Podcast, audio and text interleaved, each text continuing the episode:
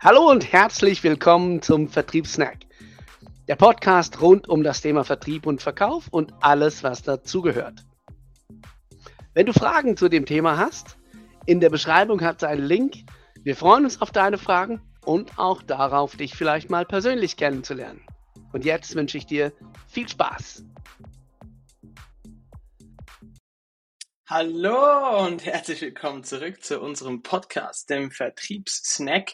Ich bin der Dom und ich bin heute solo, denn der Dirk hat Ferien. Ja, ja, genau, der hat Ferien und äh, mich hat er ja nicht mit, mitgenommen, wie man sieht und äh, daher bin ich heute solo und mache das Ding alleine.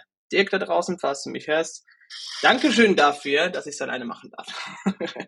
Jetzt, heute ist das Thema Unwissenheit ist ein Segen für dein Mindset. Warum kommen wir auf so einen seltsamen Titel? Ist eine super einfache Sache. Es ist so, dein Mindset wird ja von ganz vielen Dingen beeinflusst. Vor allem auch von dem, was du weißt, von dem, was du erfährst, von dem, was rundherum um dich herum passiert. Kurzer Exkurs, man hat zum Beispiel gemessen, dass Leute, die ja, ähm, dass Google im Prinzip ähm, an, also ich sag mal so, Google beeinflusst sozusagen die Wahlen in den USA ziemlich stark, je nachdem, welche entsprechenden Informationen die dann auch zeigen. Dementsprechenden, ähm, dementsprechenden, äh, ich sag mal, Suchenden, ja. Also zum Beispiel äh, gibst du irgendwie Donald Trump ein und je nachdem, was da steht, oder bist du natürlich besser oder schlechter gesinnt und somit beeinflusst das dann auch die anderen. Jetzt, klar kannst du sagen, ja, äh, logisch, Dominik, verstehe ich auch. Aber das, das Ding ist, den Leuten ist nicht bewusst, wie stark das, das passieren kann. Kurzes Beispiel.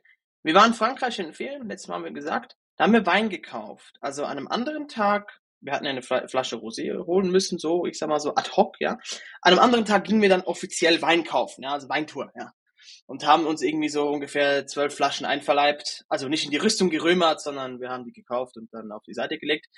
Auf jeden Fall, ich hatte die in einen Wagen gelegt. Und mit diesem Wagen bin ich dann weitergefahren, also Kinderwagen unten rein, ja.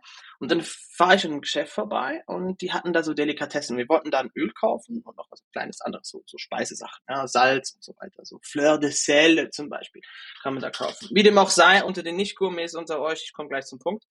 Ähm, wir sind da rein und ähm, dann standen wir vor einem Weinregal. Und wir hatten gerade zwölf Flaschen Wein gekauft. Oder mehr waren sogar. Aber ist ja egal, auf jeden Fall. ich will jetzt hier nicht über den Wein reden, sondern wir standen vor diesem Regal. Und die Verkäuferin kam zu uns und hat gesagt, Sie schauen sich ja hier den Rosé an und äh, den Weißwein.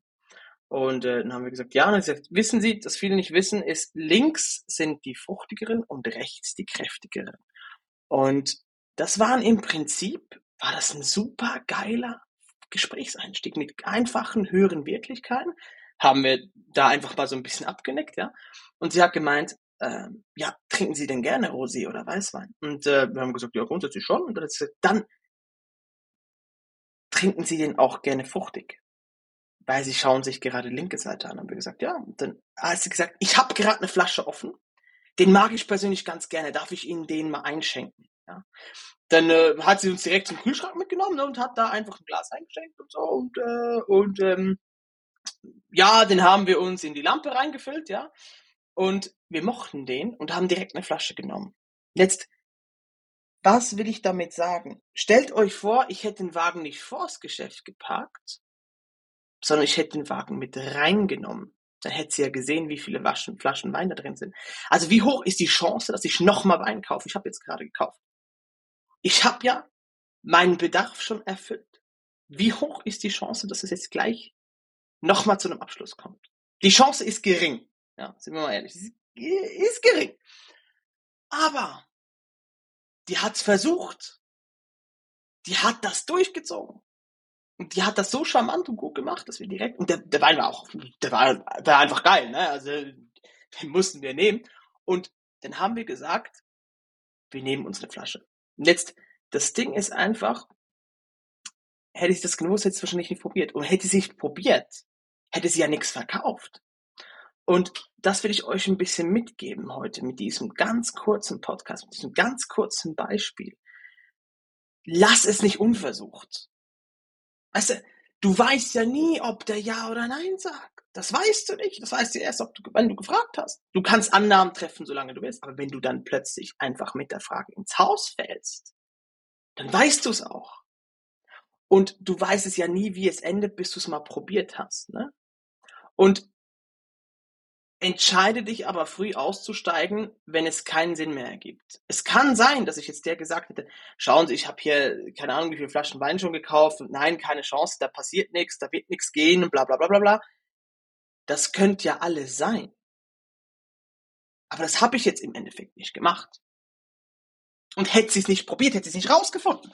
Das heißt, probiert es aus. Aber wenn ich jetzt diese Antwort gegeben hätte und gesagt hätte, schau, ist mir egal, wie gut das der Wein schmeckt, ich würde den nicht kaufen oder ich habe da kein Interesse dran, dann hätte sie zum Beispiel einfach auch früh aufgeben können und sagen, okay, und weshalb sind sie dann sonst in das Geschäft reingelaufen?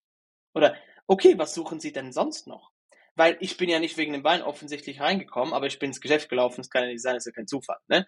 Also das heißt, probiert's und wenn ihr merkt, es geht in die falsche Richtung, sofort raus, und einen anderen Weg suchen, eine andere Sache, ein anderes Thema ansprechen, Thema wechseln, nächster Punkt auf der Checkliste abhaken und so weiter und so fort. Versuchen den Kunden an neue Punkte zu führen.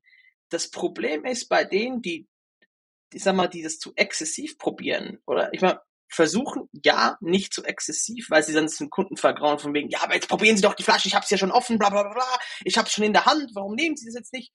Nein, probiert kurz aus. Ihr seht, funktioniert wunderbar, weitergehen den Weg. Oder nein, wir sehen, es funktioniert nicht. Okay, zurück. Wir gehen einen anderen Weg. Wir suchen eine neue Möglichkeit. Klar könnte man jetzt hier Einwände behandeln, aber in diesem Falle hier wäre es jetzt nicht wahnsinnig sinnvoll gewesen, eine Einwandbehandlung zu machen, von wegen, ja, Sie haben zwölf Flaschen gekauft, jetzt brauche ich keine mehr. Ähm, hätte ich jetzt auch seltsam gefunden, wenn sie das gemacht hätte. Ähm, wenn ich das ihr gesagt hätte, habe ich aber nicht. Aber der Punkt ist, probiert's aus. Und wenn es nicht klappt, dann sucht einen anderen Weg oder, oder bricht frühzeitig ab, wenn ihr merkt, dass es nichts bringt. Probiert's aus. Das, so oft erlebe ich mit, dass die Leute sagen, was, das kann ja nichts werden. Das ist eine Mindset-Frage. Kann ja nichts werden. Was, der, der hat das ja alles schon. Warum sollte denn überhaupt wechseln? Es gibt Leute, die kommen zu mir ins Coaching und sagen, weißt du, meine Kunden sind alle so kompliziert. Sag ich, ja, warum? Ja, die kaufen alle bei der Konkurrenz. Ja, aber warum? Also, ja, weißt du, die haben das, das und das und das haben wir eben alles nicht. Ich sag, ja, schön, okay, dann kannst du jetzt den Laden zumachen. Ja, aber nein, das kann ich ja nicht, Dominik. Ich meine, ich habe ja ein funktionierendes Business. Sag ich, ja, aber warum kaufen dann die anderen noch bei dir? Es kann ja nicht sein. Es kann ja nicht sein, dass alle nicht bei dir kaufen wollen. Und dann sagen, dann plötzlich kommt, ja, weißt du, wir haben eben das und das und das. Ja, sprichst du die Kunden denn darauf an? Weiß denn der Kunde, was er verpasst, wenn er nicht bei dir kauft? Ja, und jetzt plötzlich kommen andere Antworten. Das heißt, macht den Kopf auf. Aus welchen Gründen könnte der das trotzdem machen? Die wusste nicht, was für zwölf Flaschen habe ich da drin. Wenn sie es gewusst hätte, wüsste sie ja nicht, was habe ich für zwölf Flaschen gekauft, welchen Typ Wein. Rotwein, Weißwein, was auch immer. Ne? Ähm, das andere ist noch, sie wüsste ja nicht, ja und? Es könnte sein, dass ich ein Sammler bin. Es könnte auch sein, dass ich jemand bin, der der halt einfach auch gerne auf Vorrat kauft. So, der kauft halt Tag zwölf Flaschen und wenn er noch, noch ein paar tolle findet, dann kauft er halt auch 20, spielt dem nicht so eine Rolle, weil er halt gerne Wein trinkt am Abend oder so. Könnte alles sein. Sie könnte so denken oder eben auch anders. Und dort liegt der Hund begraben, warum, dass man sehr viel Umsatz verschenkt. Und jetzt wünsche ich dir ganz viel Spaß mit dem auszuprobieren und bis zum nächsten Mal. Mach's gut. Hau raus. Dein Dom. Tschüss. Ciao, ciao.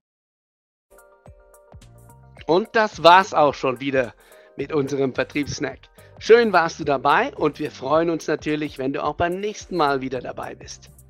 Du möchtest noch mehr Tipps und Tricks, mehr aus dem Thema herausholen, dann schau in die Beschreibung. Und jetzt, hau rein!